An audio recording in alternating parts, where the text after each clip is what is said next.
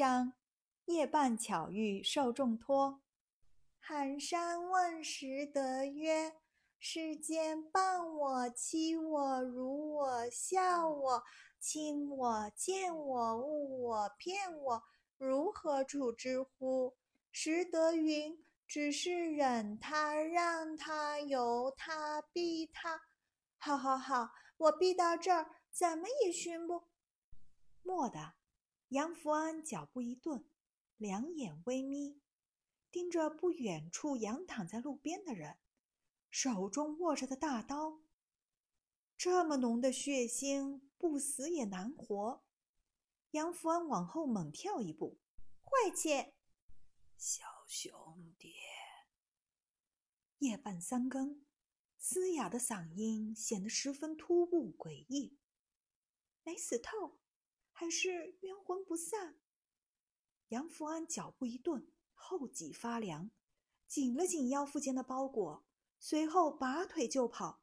我的刀舔过血，百步穿杨不是问题。落荒而逃的身形瞬时冻住。他姓杨没错。可他不想当百步穿杨的杨啊！杨福安僵硬地转过身，清了清嗓子，装作才瞧清地上有人。嗯嗯，天色太暗，瞧不清呀。大叔，你躺在地上赏月呢？你，你，你过来！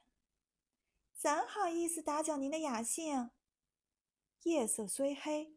借着惨淡的月光，杨福安也能瞅见刀刃上的寒光，以及一团团暗红，是把杀人见血的好刀。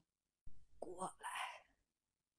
杨福安深吸一口气，摸到别在腰间的匕首，脚步往前移了移，暗斥：“杨福安呐，如果哪天你走上杀人越货这条不归路，要记住斩草除根，莫给无辜添麻烦。”在下乃杨府总管王有亮，待人毒手，上天垂怜，因你到此。我胸口有封书信，烦劳你替我送回。小兄弟放心，仇家已死。王总管见杨福安闻言而来，心中大喜，吃力地睁开涣散的双眸。在他看来，少年块头瘦小，约莫只有十来岁，一头乱蓬的西黄发丝，凹陷的两颊沾着脏灰，是个穷孩子。穷孩子好呀，王有亮暗自窃喜。将信送到老太爷手中，就。就有银子，就有饭吃，有衣穿，有房住。你，你心动吗？有这等好事儿，只是喊他小兄弟。是啊，我要想想。满是血污的手颤巍巍的伸进自己的腰侧。掏出一片金叶子，小兄弟莫怕，太老心善。穷娃娃，一片金叶子还怕收买不了他？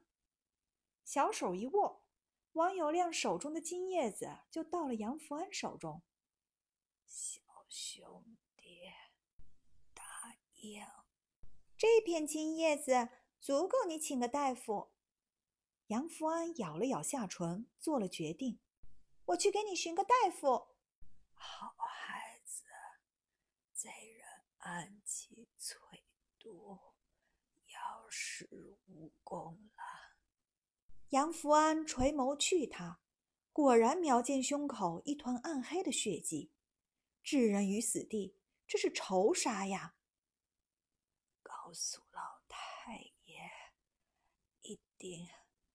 一定要把我接回京都安葬。颤巍巍的大手又摸出一片金叶子。杨福安起身并未伸手。